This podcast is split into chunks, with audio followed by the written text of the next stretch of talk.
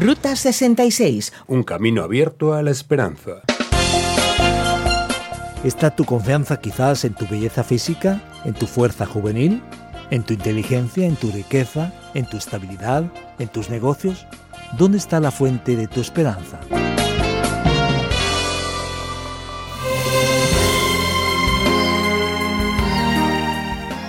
En nuestro viaje por la Ruta 66 llegamos a Oklahoma. Buena parte de las tierras de Oklahoma en 1830 eran territorio de las tribus Choctaw, Chickasaw y Cherokee principalmente. Actualmente en este estado hay muchos nativos americanos. El significado de Oklahoma es Choctaw, que quiere decir piel roja.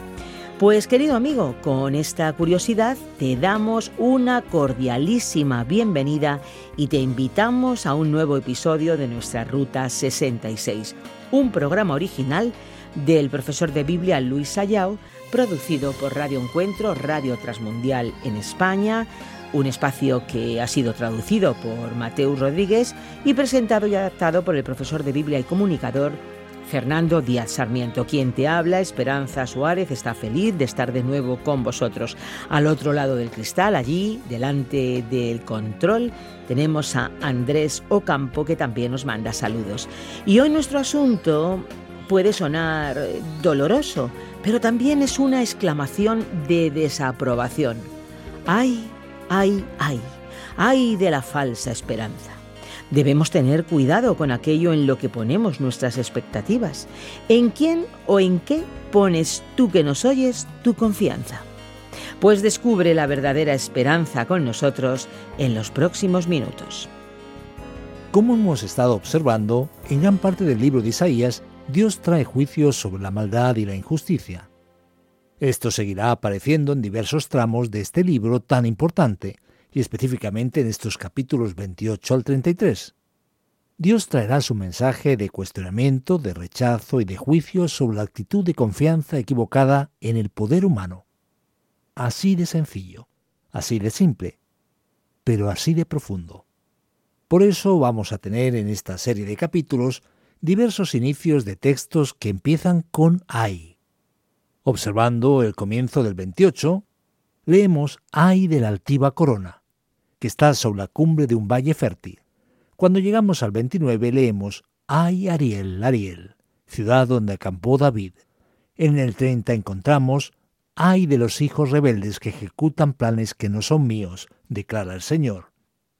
El 31 dice, Ay de los que descienden a Egipto en busca de ayuda, de los que se apoyan en la caballería. En el 32, como secuencia del 31 y en el 33, leemos lo siguiente hay de ti destructor que no ha sido destruido. Así que tú que nos escuchas, puedes confirmar claramente estos ay, ay, ay de Dios contra esa falsa esperanza que encontramos en la actitud del pueblo israelita del Antiguo Testamento. Pero ¿qué vamos a encontrar aquí? Inicialmente el ay caerá sobre Faín, que es el nombre poético del reino del norte, de Israel, una referencia clara a Samaria pero en realidad el capítulo enfatiza una lección que debe ser importante para Judá, que debe ver el ejemplo que está pasando con el reino del norte. Después tenemos el ay de Ariel, que es la ciudad de David, Jerusalén. Ay de aquellos que buscan pactos extranjeros, que buscan alianzas con naciones extranjeras. Por eso el versículo 15 del capítulo 29 dice, ay de los que para esconder sus planes se ocultan del Señor en las profundidades. Y en cuanto a la nación obstinada en el capítulo 30, encontraremos la expectativa equivocada del pueblo del pacto de poner la esperanza en Egipto. Y eso también es fortalecido en los capítulos 31 y 32, y finalmente el desenlace de esta parte del libro condena la expectativa de confianza en Asiria, que es el gran poder destructor de la antigüedad, y que también confiaba en sí mismo, y está bajo el juicio de Dios. Por lo tanto, lo que descubriremos aquí es que es muy peligroso tener una confianza que no funcionará. El problema que vamos a descubrir es aquella actitud humana de independencia de Dios que lleva a las personas y a los pueblos y naciones a confiar en el poder humano. En el capítulo 28 vemos el texto claramente cuestionando a Samaria e Israel.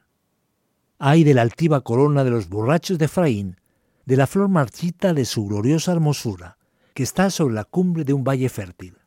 Hay de los abatidos por el vino. Se trata aquí claramente de una descripción de Samaria, que fue destruida y aniquilada por el poderío de los asirios como consecuencia de esa falsa esperanza en la seguridad humana. Los habitantes de Samaria creían que podrían sobrevivir y confiar en su propio poder.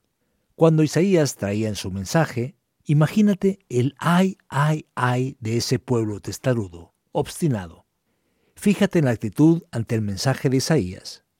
El versículo 9 dice, ¿a quién creen que están enseñando? ¿A quién le están explicando su mensaje? ¿Creen que somos niños recién destetados que acaban de dejar el pecho? Ellos ridiculizaban claramente al profeta de Dios y además decían, niños que repiten A, B, C, D, E, A, E, I, O, U, un poquito aquí, un poquito allá. Pues bien, Dios hablará a este pueblo con labios burlones y lenguas extrañas ya que no escuchan el mensaje pronunciado claramente en hebreo para el propio pueblo, llegará el momento en el que oirán una lengua extraña. ¿Qué lengua es esa? Es la lengua de los asirios que dominarán la ciudad. La situación estaba tan complicada por su confianza en la falsa esperanza que posiblemente ellos estaban llevando a cabo prácticas ocultistas. Por eso es por lo que Isaías diversas veces condena a aquellos que buscan contacto con los muertos o con los espíritus de los muertos. El versículo 15 dirá y señalará lo siguiente. Vosotros decís, hemos hecho un pacto con la muerte, hemos hecho una alianza con el sepulcro. Cuando venga una calamidad abrumadora, no nos podrá alcanzar, porque hemos hecho de la mentira nuestro refugio y el engaño nuestro escondite. Es posible que lo que vemos aquí sea una referencia a los dioses falsos y al paganismo que buscaba contacto con las fuerzas de la muerte y del sepulcro, según vemos aquí y ante ese caos aparece Dios con la palabra de condenación, pero a la vez acompañada de esperanza mesiánica que enciende una luz prometedora para el futuro. Veremos el versículo 16. Por eso dice el Señor omnipotente, Yo pongo en Sión una piedra probada, piedra angular y preciosa para un cimiento firme. El que confíe no andará desorientado. Vemos que ese texto aparecerá después en el Nuevo Testamento informándonos que la piedra segura es el Señor Jesucristo. En el primer versículo del capítulo 29 encontraremos Ay Ariel, Ariel, ciudad donde acampó David.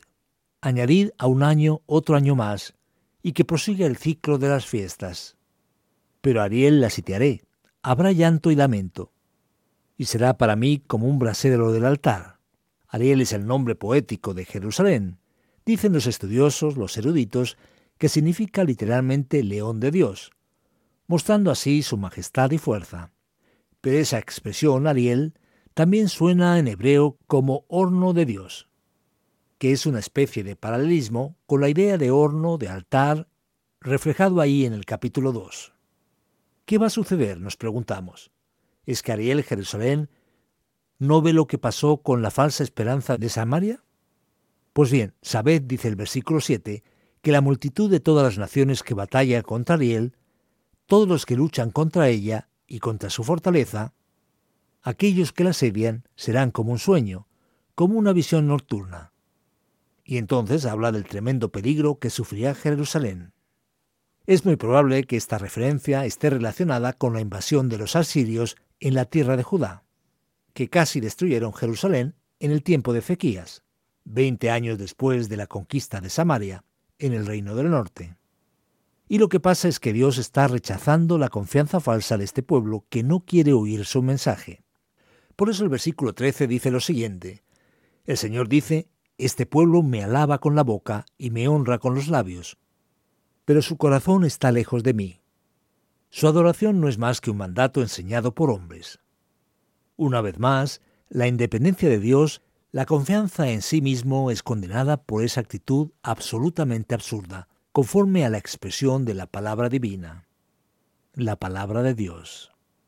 Llegando a los capítulos 30, 31 y 32, el enfoque estará en la manera equivocada de confiar otra vez en aquello que no merece confianza.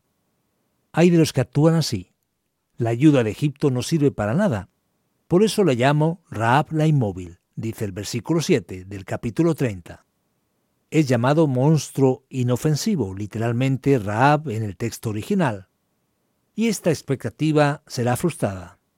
Dice el texto bíblico a partir del versículo 15, en el arrepentimiento y la calma está vuestra salvación, en la serenidad y la confianza está vuestra fuerza.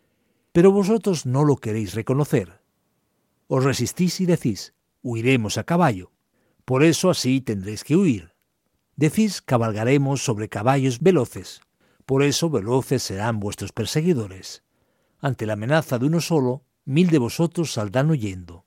Ante la amenaza de cinco, huiréis todos vosotros. Quedaréis abandonados como un mástil en la cima de una montaña, como una señal sobre una colina. Después de leer estas palabras, nos preguntamos aquí, ¿cuál era la gran tentación que este pueblo tenía? No sólo de confiar en sí mismos, sino de confiar en el poder humano de Egipto, porque era una potencia relativamente fuerte, capaz de enfrentar el poder de Asiria. En vez de confiar en Dios, de arrepentirse y volverse al Señor, la confianza está en el poder humano. Ay de la falsa esperanza, de la confianza equivocada. De esa manera veremos esta cuestión siendo enfatizada aquí claramente en el capítulo 31. Ay de los que descienden a Egipto en busca de ayuda, de los que se apoyan en la caballería. Lo hace mostrando su actitud de claro rechazo a la dirección de Dios. Las mujeres de Jerusalén también tenían una falsa seguridad y tenían su parámetro, digamos, de tranquilidad basado en Egipto. El capítulo 33 hablará del destructor que ahora ya no es Egipto, sino Asiria, con su poder glorioso y tan tremendo que ellos confían en sí mismos. Pero esta confianza de nada servirá.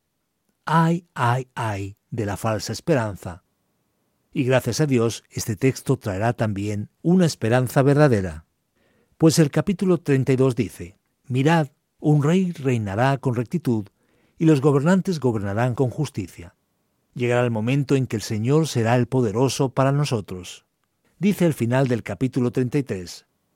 Será como un lugar de anchos ríos y canales. Ningún barco de remos surcará sus aguas, ni barcos poderosos navegarán por ellas. Porque el Señor es nuestro guía. El Señor es nuestro gobernante. El Señor es nuestro Rey. Él nos salvará. En medio de tanta actitud de pésima confianza y de falsa esperanza, surgirá al final el gran Dios, el gran Salvador, trayendo finalmente la verdadera esperanza.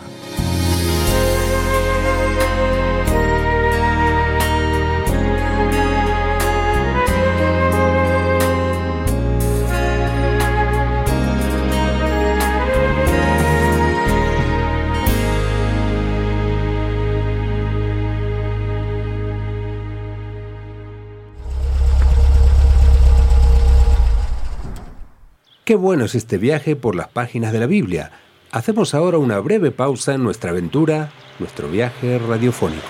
Pues sí, hay muchas maneras de viajar, en automóvil, en motocicleta, en bicicleta, en avión, en barco, pero aquí, aquí viajamos a través de la radio en nuestra Ruta 66. Pero ¿sabes qué? En Ruta 66 no solamente viajamos con la radio tradicional, también podemos disfrutar de Ruta 66 en plataformas digitales. Es verdad, son diferentes vías por las que podemos aprender de la palabra de Dios con los estudios de Ruta 66. Buscando RTM Ruta 66, podemos elegir diferentes formas en las que seguir con nuestro viaje bíblico. Al final del programa toca explorar las diferentes opciones. Ahora volvemos con nuestro estudio. Vamos a pasar ahora a la segunda parte de nuestra Ruta 66, el tiempo de preguntas y respuestas.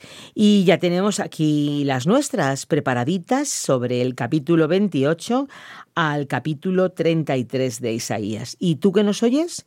¿Tienes tú también las tuyas? Pues venga, no te olvides de enviárnoslas al WhatsApp o Telegram 601 20 32 65 con el prefijo más 34 desde fuera de España o bien en el correo electrónico info arroba radioencuentro.net.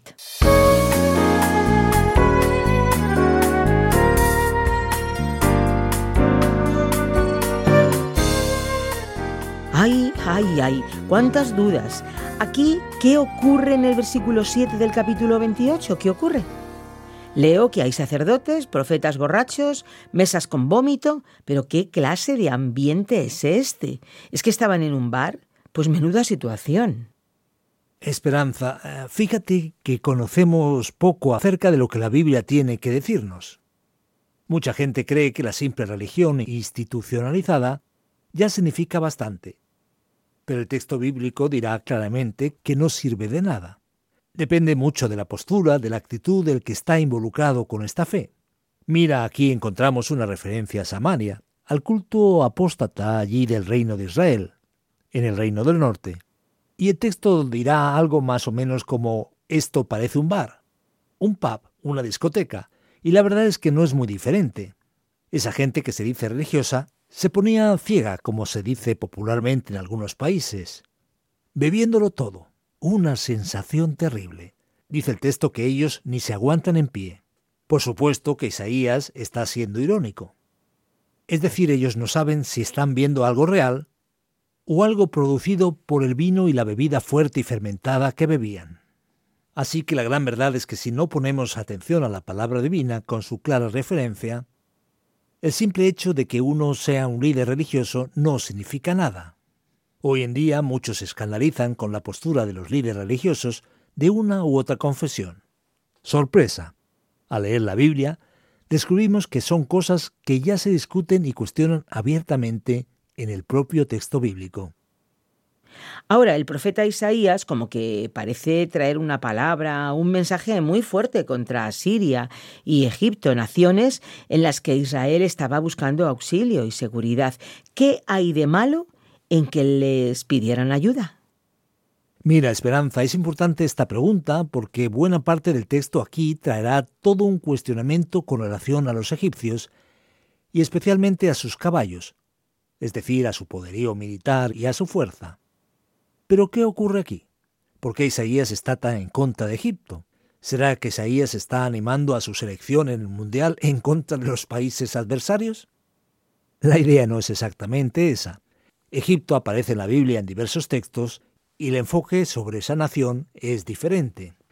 Vemos que Egipto significa opresión en el libro de Éxodo, cuando el pueblo es liberado de la esclavitud.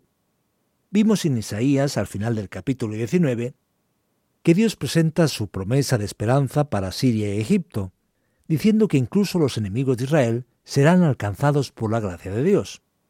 Pero aquí Egipto tiene un significado diferente. ¿Por qué? Podemos preguntarnos. Porque el pueblo está siendo castigado, afectado por el juicio de Dios, ya que el pueblo está involucrado en la idolatría, la decadencia moral, la corrupción generalizada, y Dios envía el poder de Asiria para invadir a Israel como juicio divino. En vez de que ellos se arrepientan, de que regresen a Dios y de que pidan perdón, disculpas y arreglen sus caminos, nada de eso ocurre ellos siguen las mismas. Ellos confían en el poder de la fuerza humana y en el poder militar. Así que, ¿de qué se acuerdan? Egipto era una nación fuerte. Egipto tenía poder. Así que ellos dijeron, hagamos una alianza con Egipto y pidamos que vengan a defendernos de los asirios. Vamos a aguantar el asunto a partir de la fuerza humana. Así que podemos decir que Dios no tiene nada en contra de Egipto, sencillamente porque Egipto sea Egipto, sino que el problema es precisamente la falsa esperanza, la independencia de Dios, la confianza en el poderío humano. Así de simple, así de sencillo. Este es el problema cuestionado por Isaías aquí. Ahora, Fernando, sabemos que la lengua castellana es muy rica y variada, y así también las traducciones que las diferentes versiones de la Biblia hacen de algunos textos. El versículo 7 del capítulo 30 llama la atención porque donde en la nueva versión internacional dice Raab la inmóvil, otras versiones dicen Raab el destruido monstruo que ruge y no hace nada, e incluso su fortaleza sería estarse quietos. ¿Cómo entendemos el significado de este texto? De hecho, es muy interesante observar el versículo 7. Literalmente el texto original dice Rab, pero no se puede confundir con Rab o Rahab, la prostituta de Jericó, que confió en el Dios verdadero y fue salva. fue preservada en la invasión contra los cananeos, cuando Israel entró en la tierra.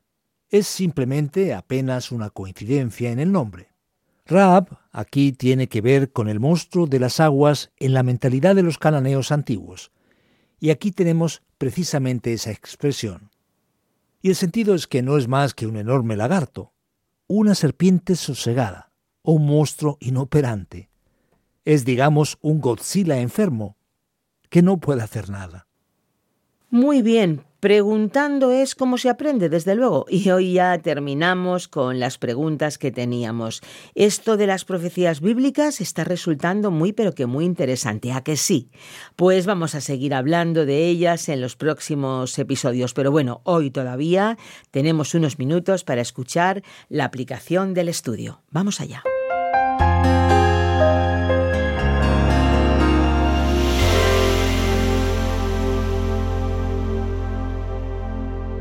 Hoy en nuestra Ruta 66 hemos estudiado los capítulos 28 al 33 con el tema Ay, ay, ay, ay de la falsa esperanza.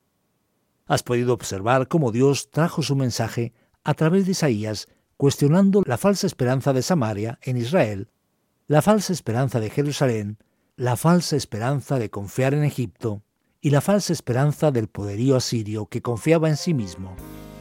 Y pensando un poco sobre esa realidad, nos debemos preguntar, ¿cómo está nuestra situación? ¿En quién confías tú, mi querido oyente? ¿Está tu confianza quizás en tu belleza física, en tu fuerza juvenil, en tu inteligencia, en tu riqueza, en tu estabilidad, en tus negocios? Déjame preguntarte, ¿dónde está la fuente de tu esperanza? Cuidado, presta bastante atención. Dirige tu corazón a Dios y contesta con bastante seguridad dónde está tu verdadera confianza.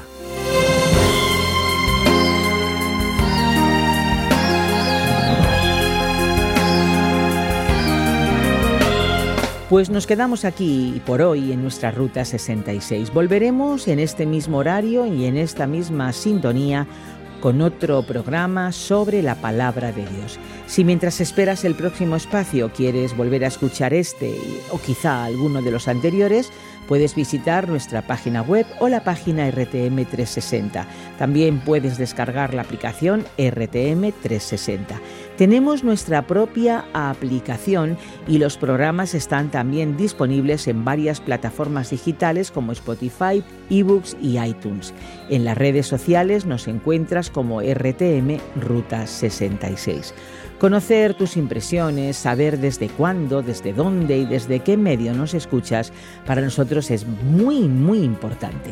Así que comparte con nosotros a través de un mensaje escrito, un mensaje de voz, tus comentarios, tus impresiones de este programa o quizá de alguno de los anteriores. Hazlo en el WhatsApp 601 20 32 65 con el prefijo más 34 desde fuera de España. También puedes usar el correo electrónico enviando tus mensajes a info@radioencuentro.net.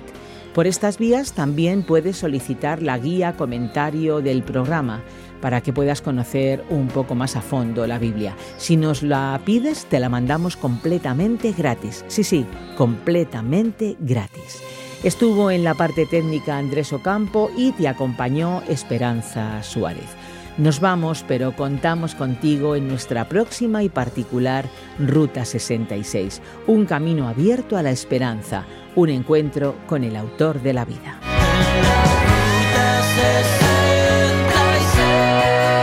Descarga la app de Ruta 66 y sigue RTM Ruta 66 en las redes sociales. Aquí te esperamos.